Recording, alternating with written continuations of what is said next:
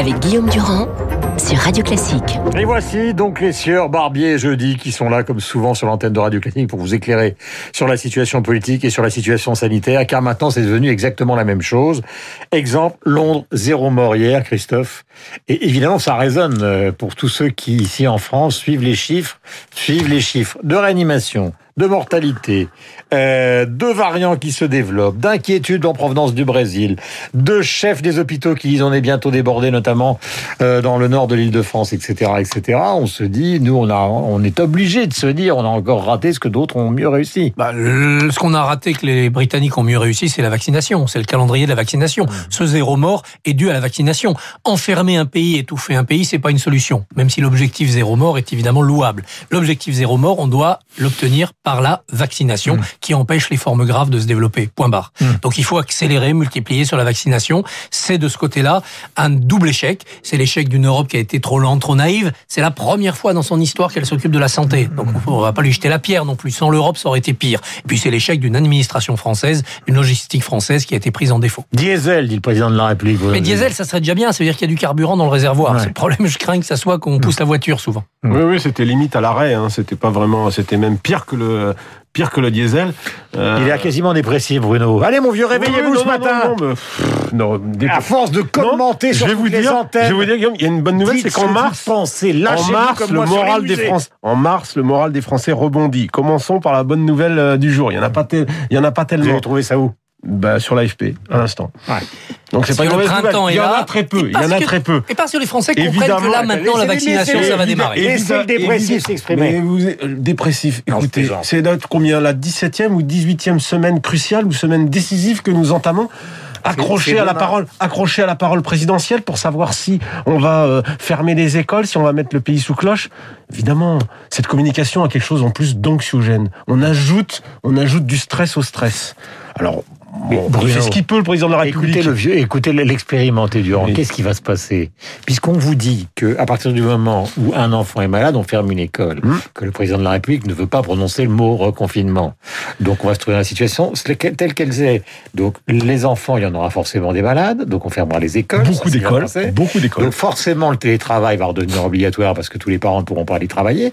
Donc en fait, on va reconfiner sans dire le mot. Oui. C'est exactement ça ce qui va se passer après le Conseil de défense. ça va être ça va- pas prendre les gens pour les imbéciles. Ça va, être un ça- reconfinement, ça va être un reconfinement des écoles de facto, puisqu'on voit bien que ça va euh, exploser euh, le nombre de, de, de fermetures euh, d'écoles, vu les nouvelles euh, règles du protocole qui s'appliquent en Ile-de-France et dans les, et dans les Hauts-de-France. Est-ce que ça suffira, Guillaume, à enrayer ce qui est en train de monter de manière irrésistible dans les réanimations euh, d'Île-de-France? Parce qu'en fait, aujourd'hui, le problème, c'est la cristallisation sur l'Île-de-France et sur les Et services sur le nord de l'île de France, surtout. Surtout avec des taux de- de- d'incidence qui maintenant euh, sont en train de, de s'envoler au-dessus de 600-700. Euh, oui, effectivement. Donc c'est ça la, la, la- la, difficulté. La difficulté est là.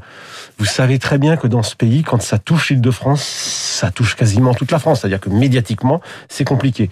Donc le président de la République, il est devant une décision importante. Alors c'est vrai, vous avez raison, ça risque sans doute de se terminer comme ça, dans un en même temps. Mais j'ai envie de dire, euh, c'est un, euh, le champion du en même temps n'a plus le temps. Euh, pardonnez-moi l'expression, c'est que là, euh, Mm. moi, ce qui me frappe beaucoup, c'est ce point de rupture avec le monde médical. Euh, Mais même Boris, même Johnson, vous parliez de la Grande-Bretagne, même Boris Johnson, finalement, dans la deuxième partie de la crise, il a retissé quelque chose avec le, le monde médical, alors que lui, il était parti euh, dans les décors. Mais est-ce que ça veut pas dire, Christophe, euh, c'est une question que je pose à vous deux, mais je commence par Christophe, que d'une certaine manière, le président de la République serait devenu une sorte de Jacques le fataliste, c'est-à-dire qu'il se rend compte que si ça ne marche pas, de toute façon, euh, son avenir politique est cuit. Non, je pense qu'il est plutôt dans le pari de Pascal. C'est-à-dire que si... euh, Là, vous l'imaginez, Mais- ce matin-là, on fait, Oui. vous l'imaginez abattu par ce qui se passe, combatif, certainement, il a l'âge où on Il mène tout- tous les combats, non, euh, mais, abattu, mais en tout... il est tombé sur un variant britannique qui a mis à bas sa stratégie, c'est-à-dire laisser la liberté aux Français et la vaccination permettrait d'éviter le pire. Ouais. Le variant donc britannique là, il a il compliqué l'équation. Contre lui maintenant. Oui, mais ça, il sait faire. Non, les médecins Et- contre lui et la campagne de vaccination qui n'est pas allée aussi vite qu'il l'imaginait. Exactement, Parce qu'on exactement. nous avait dit février ce sera pas terrible, Bien mais mars sûr. vous verrez ça va décoller. Voilà, l'échec, il est là. le Ça hein. complique, ça complique l'équation. Euh, que- Qu'il y ait un pouvoir médical qui ait envie de voir la société lui obéir, c'est une évidence. Alors c'est un pouvoir bénéfique puisque ces gens-là veulent notre bien. Et pour notre bien, Mmh. ils nous demandent de ne pas parler dans le métro comme l'avait demandé l'Académie de médecine en janvier, de nous confiner, de mettre papy-mamie à la cuisine, de se séparer. Bon. Donc on voit bien que c'est un pouvoir sur la société, encore une fois pour notre bien, tout ça c'est pour notre santé, mais c'est un pouvoir qui veut mettre son emprise sur la société. Il faut Et que nous en soyons conscients, qui a été dénoncé. Donc il y a un jeu de pouvoir, c'est la démocratie. Et on change il y a le le temps, pouvoir des chefs d'entreprise et des commerçants qui voudraient tout ouvrir, il y a le pouvoir des médecins qui voudraient tout fermer, et le politique joue avec tout cela. Le politique a fait une erreur il y a un an, c'est de dire c'est pas nous qui décidons, c'est les médecins. Et puis depuis janvier, Macron il dit bah non, je voudrais quand même décider un petit peu. Résultat aujourd'hui, le conseil le scientifique lui dit bah pour les régionales, décidez. Voilà. C'est le week-end où il y a eu Delfrécy Macron. Exactement. Delfrécy le dimanche, 29 Macron. janvier. Voilà. Voilà. Et là, à ce moment-là, le président reprend le date, pouvoir. redonnez la date. 29 janvier. 29 janvier. 29 Et janvier. qui a pris un petit peu sa revanche avec ce rapport hier Et sur oui, les en disant ah vous voulez décider, eh ben allez-y pour les régionales. Nous on se lave les mains. Ce rapport est une suite de truisme. Oui, si on attend, il y aura plus de vaccinés. Oui, Oui, si on attend, il y aura moins de virus. Donc c'est un rapport vous- qui n'a rien de scientifique, qui est que du que du truisme, qui- mais il se lave les mains et laissez vous le politique compte décider. quand même que pour les gens qui nous écoutent, c'est pour ça que j'ai commencé par le zéro mort, parce que le zéro mort, il a au moins un avantage, c'est qu'il est clair. Là, on se retrouve à une sorte de bal masqué. C'est-à-dire que vous avez des médecins et un pouvoir politique. Euh, les médecins, euh, on leur dit bravo au début, puis on les applaudit, vous vous en souvenez. Oh là Après, oui. on dit c'est le pouvoir sanitaire, c'est épouvantable. Après, on dit que le président de la République, c'est une sorte de dictature, etc. Et puis là, on a l'impression que c'est une sorte de... ah, comment peut-on dire? Il manque un élément hein, dans ce que votre énumération. Où est passé le Parlement? Dans tout ça, on a début, on savez, a escamoté le mais Parlement. ça, Le président a, fait l'effort, a fait Conseil- l'erreur de trop mettre sur l'état d'urgence sanitaire euh, le pouvoir dans sa main, le Conseil de défense, l'opacité. Le Parlement a fait l'erreur de laisser faire, Non, de il ne a pas pas fait l'erreur, exiger. le Parlement, c'est la Zoué qui 5 passe. République, Christophe. Avec qui vote? Qui a voté l'état d'urgence sanitaire? C'est les parlementaires. Oui, mais Ils- ils- c'est ils la ont- 5 République Ils se sont liés fait- les mains eux-mêmes. C'est la 5 République qui fait Mais- que le, le pouvoir exécutif Eh ben, par euh, exemple, détient à peu près toutes Et ben les sur le, données dans ces moments-là. sur les élections régionales, qu'ils reprennent la main, le Parlement, qu'ils reprennent la main, les partis politiques, qu'ils assument leurs Je voudrais qu'on écoute Elisabeth Borne qui était sur euh, Europe 1 ce matin. Elle a été touchée par la maladie et je peux vous dire que les mots qu'elle emploie ne sont pas les mots qui laissent indifférent. Cette maladie, elle vous laisse pas indemne. J'ai été très secouée, très secouée. Donc il est imprévisible ce virus. Pour moi, il a touché les poumons, donc vous avez une gêne respiratoire. Et puis à un moment donné, j'arrivais plus à m'alimenter ou à boire. Et à un moment, on se dit mais tout se détraque. Est-ce que ça va, est-ce qu'on, est-ce qu'on va s'en sortir? Voilà, si les variants se multiplient, euh, si ça touche beaucoup de gens, les interrogations d'Elisabeth Borne touchées risquent de devenir non pas la réalité, parce que heureusement les Français sont majoritairement pas touchés, mais l'angoisse des Français. Bon, c'est une véritable angoisse. Puis il y a une angoisse dans l'angoisse, c'est l'arrivée d'un variant qui serait plus fort que le vaccin. Il faut tout recommencer à zéro. D'imaginer la, la catastrophe, non Pendant ce temps-là, quand même, les Français s'endurcissent.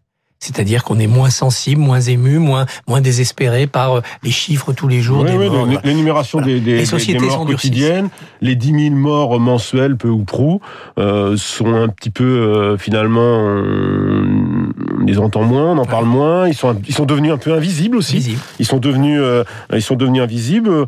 On est à 94 000 morts. On sera, euh, On va faire les 100 000. on va faire les 100 000 bientôt. Et, et au fond, euh, on n'est plus dans la même situation, le même état d'esprit que l'année dernière. L'espérance de vie, du coup, recule, ce qu'on ne connaissait plus depuis des décennies dans notre pays. Il y a une carapace mentale qui est en train de se mettre sur la population. Alors, jusqu'où peut-elle aider le pouvoir à obtenir de la patience euh, de la part de la population, euh, à tenir bon, malgré les morts, jusqu'à la vaccination?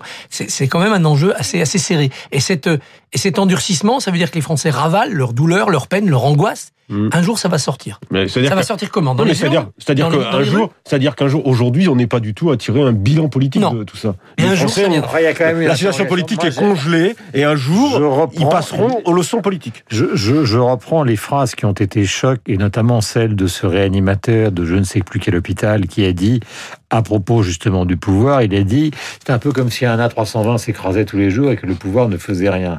Euh, Ce qui moment-. C'est pas pareil. C'est un à 320 qui s'écrase, c'est 300 morts d'un coup. Là, c'est 300 fois une mort dans des hôpitaux, des gens qu'on ne connaît pas. Et puis parfois, tiens, on en connaît un. Oui, c'est pas pareil. touché. C'est pas pareil du C'est tout. des morts, c'est des morts invisibles. Invisible. Je Statistique. Je voudrais qu'on réécoute Yannick Jadot, qu'on a déjà écouté avec Manuel Valls tout à l'heure, car évidemment, vous avez votre avis sur cette espèce de volonté de recréer une union de la gauche factice. Je veux lancer un appel à Anne Hidalgo, à Olivier Faure, à Julien Bayou, à Christiane Taubira, à Jean-Luc Mélenchon. Il faut que dans les jours qui viennent, on se mette autour d'une table, qu'on se voit, qu'on se parle, qu'on se mette d'accord pour construire le grand projet d'espérance dont nous avons besoin pour 2022. Voilà, 8h55, euh, lancement donc Ouais. d'un appel de donc Monsieur Jadot, réponse Hidalgo. de Mélenchon. Oh, pourquoi pas discuter, etc., etc. Alors là aussi, on est dans un curieux bal. Hidalgo a déjà dit oui, à ma connaissance. Mm. Donc c'est déjà un premier pas. Est-ce que ce sera possible à l'arrivée? J'en doute. On voit bien que la gauche est partie pour nager chacun dans son couloir. Mais au fond, il y a deux Ah, personnalités attends, qui peuvent s'entendre. Non, il y a deux personnalités qui peuvent. Ils sont contraires, vous. Hein. Non, non, non, mais je, vais vous dire, je, terminer. je pense, je pense que Hidalgo et Jadot ne se connaissent pas. Là, manifestement, il y a un pas qui est en train de se faire l'un vers l'autre. Peut-être que ça finira par euh, matcher entre eux. De toute façon, c'est euh, c'est ces mais deux- cette phrase, c'est quand même la ces première qui fois. tiennent la- c'est la première fois depuis des mois qu'un appel est lancé dans des candidatures qui, qui, au départ étaient des candidatures de couloir. Jadot disait Ouais. je veux y aller. Mélenchon dit moi je ne bougerai pas. Hidalgo, on connaît son histoire, euh, elle ne pense qu'à ça. Tout Jadot est le plus constructif dans, dans Voilà. toute, ces- Lui, dans il y va. Il pousse, Dans toute il cette bande, Jadot est le plus constructif. Exactement. Jadot est le plus constructif depuis le début dans toute cette bande. Il est le plus réaliste dans son camp, l'écologie, puisqu'il ne le matine pas de gauchisme ou d'utopie. Il est évidemment une sorte de centre de gravité. Il y a très peu de chances, en effet, que ça aboutisse Bah, dans d'un six mois à un programme unique avec un candidat unique. Mais là, Jadot, qu'est-ce qu'il est en train de faire? Il est en train de préparer l'après 2022. C'est- Probablement, ça se passera mal pour la Il gauche en le plus- 2022. il mais le- après, tout commence. il Avec le- un Mélenchon qui sera à la retraite, avec un parti communiste qui aura disparu, avec des écolos qui se seront autodétruits. À partir de là, quelque chose pourra Il commencer. est le plus compatible des non-socialistes face à une Hidalgo qui est la plus euh, écologiste des, des socialistes. Donc euh, il y a quelque chose de possible entre eux. euh, et je Mais- pense que Jadot est probablement le. Mais est-ce que vous êtes d'accord sur le fait que c'est pour une c'est une démarche qui aboutit pour après ou est-ce que parce que finalement dans tant leur tête non mais attends vous savez bien Bah, sont- C'est-à-dire que Mélenchon, là, des il- hommes et des femmes, des femmes pressées l'après ça les concerne Mélenchon, euh, toute proportion gardée, c'est un peu le, le, le, le, le- le bateau là qui bloque le canal de Suez là, donc euh, ils peuvent pas passer pour l'instant. Mélenchon, s'il est candidat l'année prochaine et s'il reste au score quoi, euh, qu'on lui donne dans les sondages, il empêche toute présence de la gauche au second tour. Ça ne sera pas lui parce qu'il a trop perdu depuis euh, la dernière fois, même si c'est un excellent tribun. Ça ne sera pas un autre parce qu'il captera quand même trop de voix.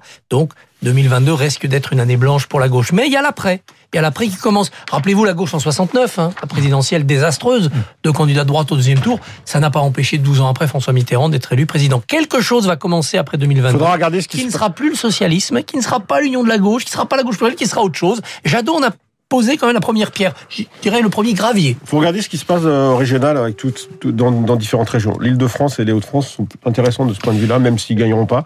Il y a des possibilités de rassemblement. En Ile-de-France, Dernière question, car Lucille Brello est là, elle est impatiente. Vous préférez de Van Gogh l'autoportrait de 1889 Je vous rappelle que c'est celui qui est sur fond bleu. C'est pas le portrait avec euh, l'oreille arrachée. La nuit étoilée, la chambre de Van Gogh à Arles, la célèbre chambre, ou l'église d'Auvers. Bruno. Église d'Auvers. Moi aussi, et je dois ajouter en toute honnêteté que je suis pas un grand fou de Van Gogh. Vous avez le droit. Hein Ouais. Ça me, c'est une peinture qui ne m'émeut pas. Dans la deuxième partie, là, la partie plus colorée, tout ça. Oui, même, je la trouve trop, trop torturée, Ouais. trop, non, c'est pas quelque chose qui me, qui me bouleverse. que vous repasseriez pas C'est curieux. Si on reste à Orsay. Oh, si on- Manet, Monet. Oh, si on reste à Orsay, euh, euh, oui, oui, j'irai plutôt vers ces, vers ces peintres-là, oui, bien sûr, bien sûr. Et puis moi, je trouve que, que Delacroix a une puissance qui écrase un peu tout et qui, est- qui... Vous êtes un, un incurable romantique. Oui, je, je l'assume. Hum, 8h58 sur l'antenne de Radio Classique. Merci à tous les deux et pardon pour ces quelques plaisanteries sur votre pessimisme des Non, non, mais vous avez raison. Car vous ne l'êtes pas, tout le monde le sait. Il est 8h58, voici le docteur.